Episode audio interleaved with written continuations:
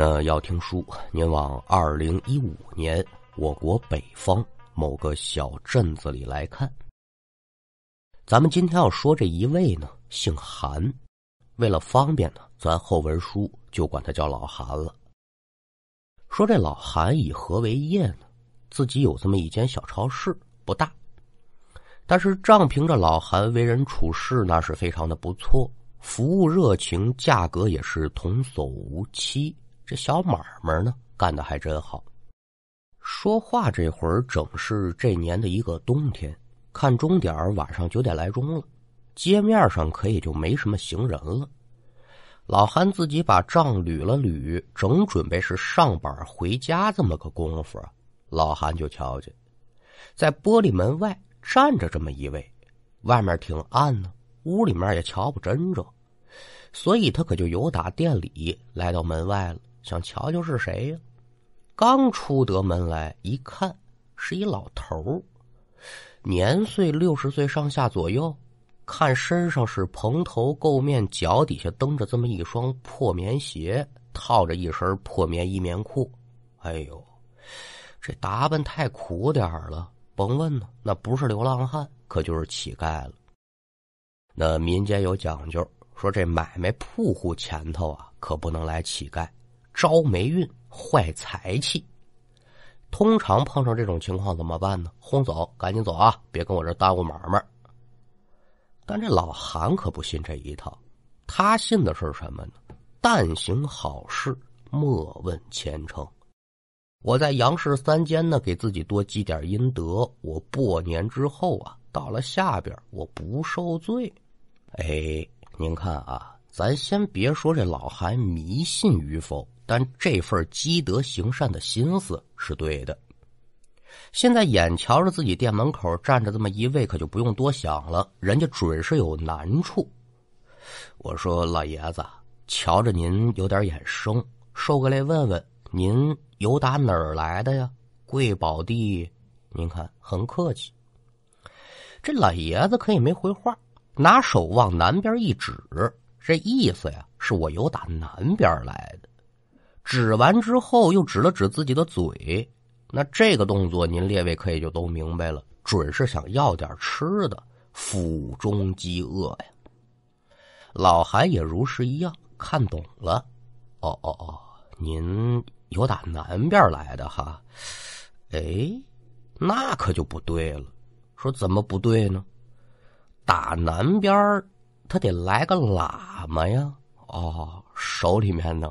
提了这五斤塔嘛呀，打北边那才来个哑巴呢，腰里面呢别着个喇叭呀啊！您继续说，南边提着塔嘛的喇嘛要拿塔嘛换北边别喇叭哑巴的喇叭，哑巴不乐意拿喇叭换喇嘛的塔嘛，喇嘛非要拿塔嘛换别喇叭哑巴的喇叭啊！老爷子怎么说？老爷子说滚！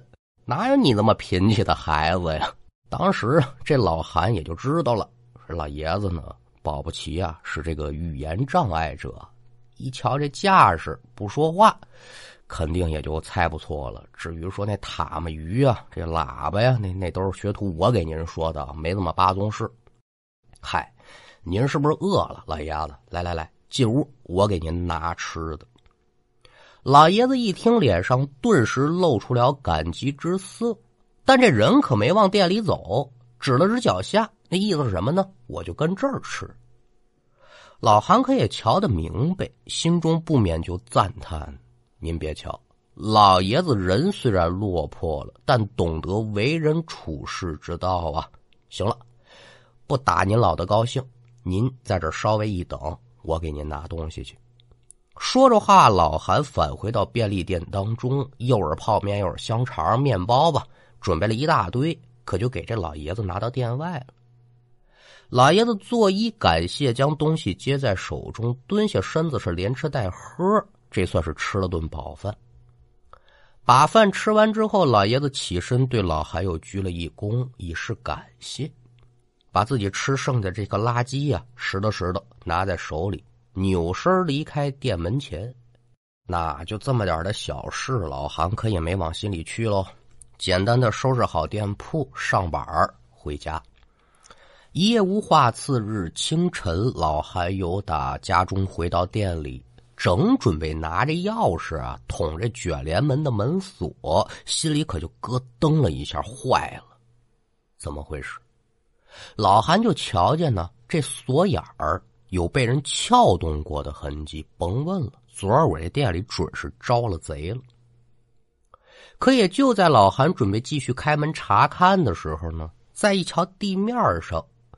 台阶儿一直到大马路之上，有点点猩红之物，这玩意儿看着像是血，这这怎么回事儿啊？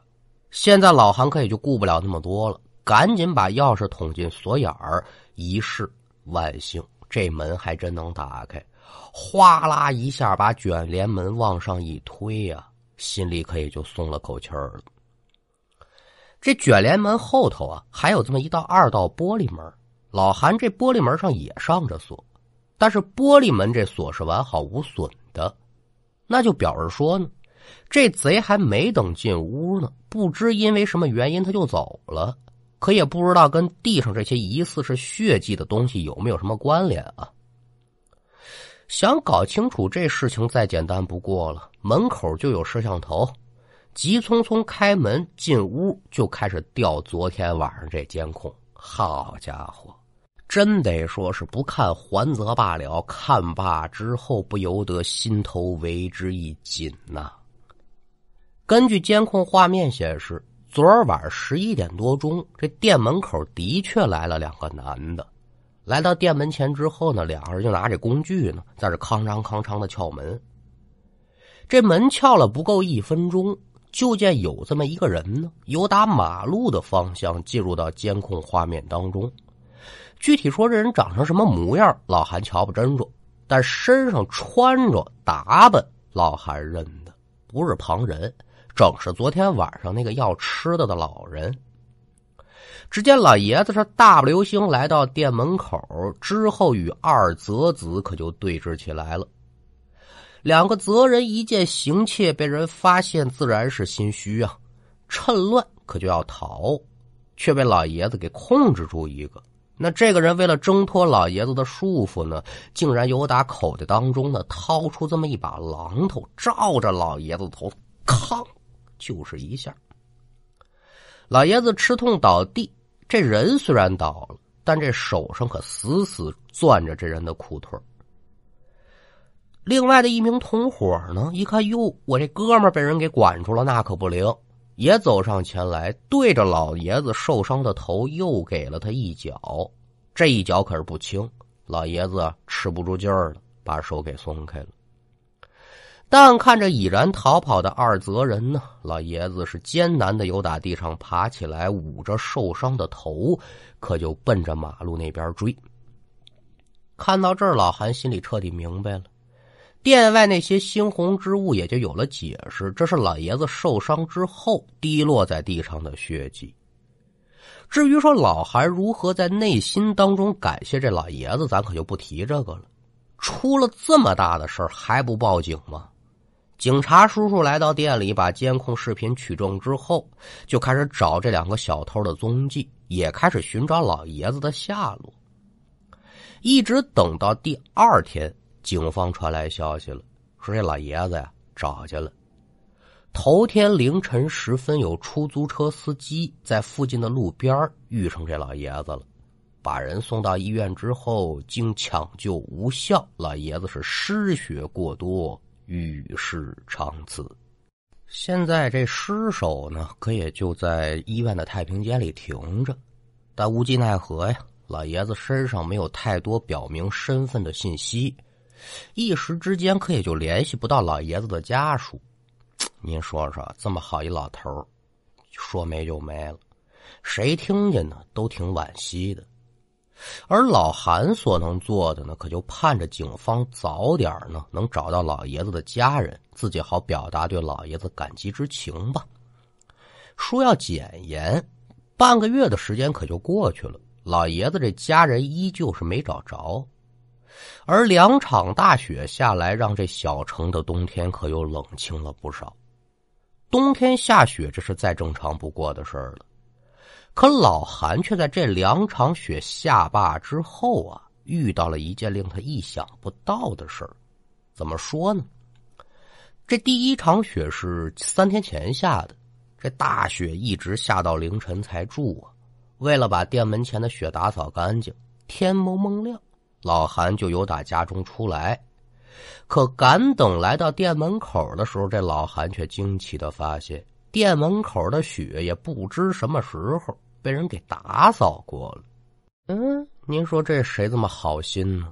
刚开始老韩还以为啊，这附近我的老主顾是不少，我老韩也不敢说平时为人处事多么的到位吧，但是人缘算是不错的。保不齐是哪位老主顾早晨遛弯的时候呢，帮我清理出来了。有心说调调监控瞧瞧谁呀，却发现这监控画面显示的是无信号。这一检查才知道，昨儿晚这风啊，大呼小嚎的，真是不小，把监控器这连接线给刮松了。没办法，这一白天呢，老韩就打听，说到底谁帮我扫的这雪呀？可问谁，谁都说没扫，这事儿可也就过去了。第二场雪是昨天晚上，也就是转过天来嘛，老韩也是准备提前把门前的雪给扫一下。再一瞧，如是一样，店门前这雪被打扫的干干净净儿。老韩想不明白了，谁这么发扬雷锋精神呢？连着帮我扫了两次雪，第一次没找见人，但这次老韩不怕，监控器重新进行了维修跟加固。敢等老韩把监控记录调出来呀，一直看到凌晨三点多钟，也就是雪刚住这一会儿。终于瞧见一个人走进了监控画面，而且这人手上呢还拿着一把大扫帚。来到店门口之后啊，就一点一点的帮他扫门前的雪。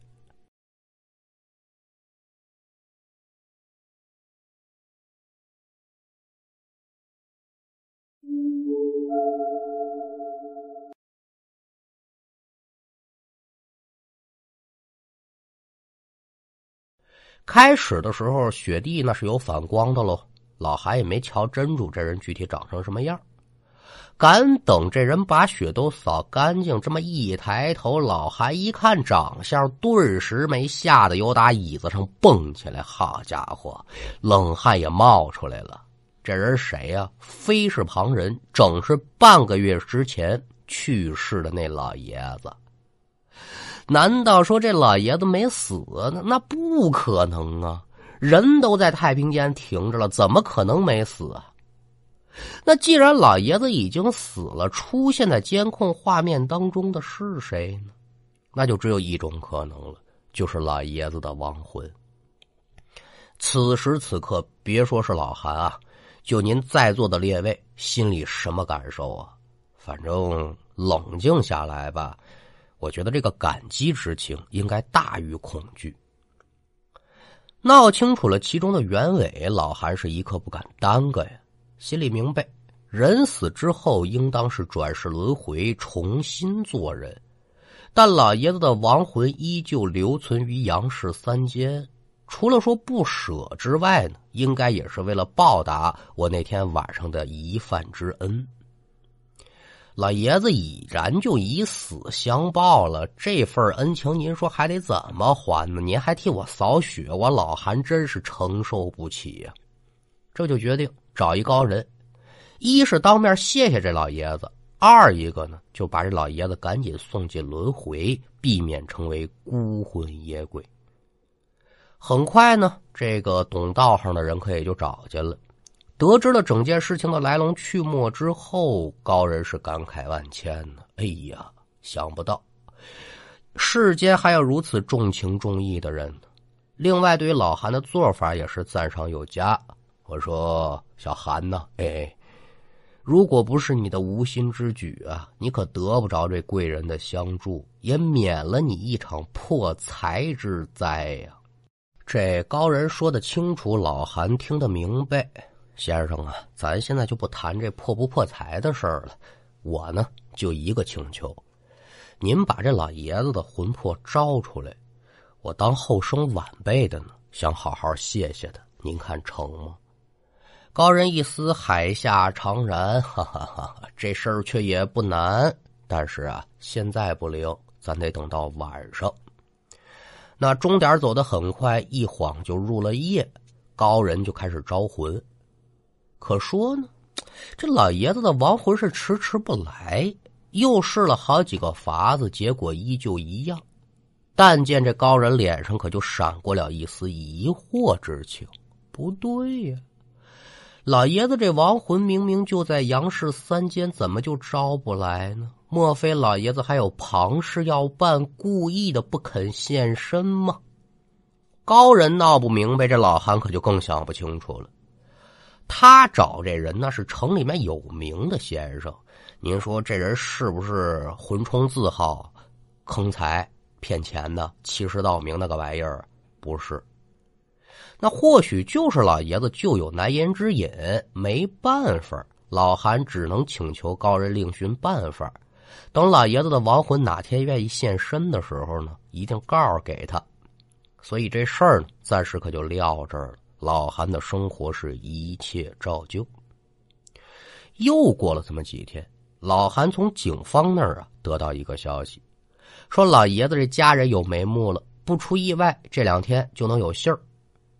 那放下老韩，听到这消息如何的高兴，咱们暂且不表，就单说这天下午，因为供货商那个车辆故障，店里面又着急用货，没办法，老韩只能是驾驶着自己的小车呀，去郊区这仓库提货。赶等这边把货装好往回走的时候，就已然六点多钟了。您琢磨吧，冬天六点多，北方那就黑透了。刚走出去不到十几分钟，耳听得一个声音由打自己的身背后传来，说：“小子，前面务必要小心。”这个声音一出来，老韩是猛然一愣，一回头朝后看，车后座除了货物之外，却也是空无一人。这边把头扭过来，心头暗自琢磨：没人，这声音又打哪儿来的呀？我幻听了，可也就在这时，忽听得刚才那个声音再次出现：“小心！”话音刚落下，就这一瞬间呢，老韩就瞧见呢，自己车头了十来米的地方，突然窜出这么一个人。您可听真住了，这人是突然出现的。但这个时候的老韩没多想。见前面是人，手里这方向盘是猛的一打，可就把这人给躲过去了。这一打不要紧，老韩忘了，这郊区的道路两边可都是深沟啊！赶上路面结冰路滑，没反应过来，连车带着人哐嚓都折沟里去了。这老韩呢，在车里面锃尾了好几下，最后啊，实在是锃尾不动了，没知觉了。这也不知过了多久，老韩就听到身边有声音传来，把眼睛睁开，再一看，就发现自己整在一个特别陌生的地方。前边不远站着两个人，一老一少，年轻那个二十来岁，看着挺熟。细一回想，这身穿装打扮，哦，刚才突然有打路面上窜出来那小伙子，应该就是他了。另外那年老的呢？略微有点佝偻腰，背对着他，这老还也瞧不真住这人具体什么模样。这边刚准备起身问问自己，这到底是跟哪儿了，什么情况啊？就听这年老的呢训这小年轻是小兔崽子，你可也不学好了，你学人家抓替身哈，什么时候轮回转世，那是你自己的命。今天我要不跟着你，这又一条无辜的性命被你索去了，你怎么就不学好呢？说着话呀，还有点扬手要打那意思。老头说完这片话，那年轻的呢，好像还有点不服不忿，可就回怼了这么一句：“我跟你说，老不死的，你赶紧给我闪边拉去！该着他有此劫，今儿个我就非拿他的命不可！”哎呦！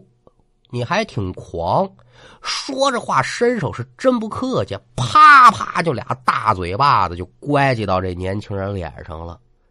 你不挨打，你是真长不大呀！啊，你还锁不锁了？话没说完，这嘴巴子可也不停，噼里啪啦，这通大耳贴子过去，真过瘾呐！再瞧这年轻人是一改刚才的锐气，捂脸求饶：“呦呦呦，大大大大大大爷，老祖，别打了，我错了，我这就走不成吗？您大人不计小人过，您饶了我吧。”说完这话，就见这老头手一松，说两句“滚”，再看这年轻人一个转身，当场可就消失不见了。这一幕，老韩是看在眼中，惊在心头啊！低头再一看，自己周身上下，暗自吃惊。嗯，不对呀，我刚才出车祸了，怎么现在我一点事儿都没有啊？就见老韩苦苦找不到头绪之际，眼前这老头呢，把身子转过来了，微然这么一笑。老韩一瞧这人的长相，更吃惊了。眼前这人呢，这不就是帮我扫雪那老爷子吗？心里面有千言万语想说，但是嘴张不开。眼瞅着老爷子来到了自己的身前，小伙子呀，那索命的小鬼呢，被我打跑了，你这条命可也就算是保下了。今儿个呀，就是咱爷俩最后见这一面了。这恩，老头子我也报完了，我也得走了。日后可得记住了呀，万事小心呐。说完，老爷子也不等老韩回话，主要是老韩他也说不了话，扭身，这老头可就朝远处走，身形是越来越模糊。就在快要消失的时候呢，老爷子扭身朝这老韩摆了摆手：“小伙子，我可谢谢你了，走了啊。”说这话是哈哈大笑，消失不见。随即而来的是一道刺眼的白光闪过，老韩再一睁眼，发现自己躺手术台上了，耳中紧接着就听到医生们的对话，说这心跳恢复了，这患者有意识了。老韩虽然不能说话，但心里明白自己这是又活过来了，大难不死啊我。究其原因，因为什么呀？不是说我福大命大，跟这老爷子又脱不了干系，人家救的我。那在休养的这段时间呢，老韩也收到警方传来的消息，老爷子的亲属已经找到了。通过了解呢，也得知这老头啊不是本地人，生前因为有老年痴呆，再加上失语，不幸走失了两年多了。现在老爷子这遗体已经被亲属带回家火化，入土为安了。那为了表示谢意呢，这老韩还特意嘱咐自己的妻子参与了老爷子整个葬礼，说出钱出力自然是不在话下。当然了，那两个行凶的歹徒怎么样啊？自然是法网恢恢，疏而不漏，该怎么制裁怎么制裁呢？由法律管着他，咱可就不多说了。咱单说老韩康复之后啊，第一时间可又找到那高人了，说老爷子这亡魂有没有顺利投胎呀？他老人家过得好不好啊？高人听完老韩的描述之后，也就是那么微然一笑：“嗨，当初老爷子亡魂呢不现身的原因，咱可也就找见了。”老头是料准了你有一场生死劫，所以一直留在你身边，助你化此劫难。虽然说他有痴呆之症，但身怀着滴水之恩，定当涌泉相报的心，老爷子是有福报在身呢。下去的路走的肯定是顺顺当当，你就放心吧。听闻此言，老韩放下心来。挑了个时日，有媳妇儿陪着呢。夫妻两口子来到老爷子的坟前，纸人纸马、香烛蜡签一应的贡品摆的是满满当当，跪下哭通通就磕三个响头。老爷子，小子我呀，谢谢您了。来世希望您能够啊福寿康宁吧。这书到这儿可也就给您说完了。老韩以他的善举换来的是老爷子阴阳二世替他消灾解难，这就是老韩坚信的善有善报。反观这老爷子呢，不忘一饭之恩，以命相报，这也值得敬佩。最后说这么几句题外话：社会上吧，现在经常就有那么一撮人。仗着自己衣着整齐亮丽，手里面有那么一丁丁点的权利，就经常是以貌取人，以衣取人，觉得自己站在了道德的制高点上。他这双狗眼看谁呀，都那么低。对这种人呢，我想说呀，有些人身上脏，但他心里干净；而某些人呢，身上看着很干净。看这心呢，实则是肮脏无比。好了，那书说至此，今天这一段故事也就告一段落。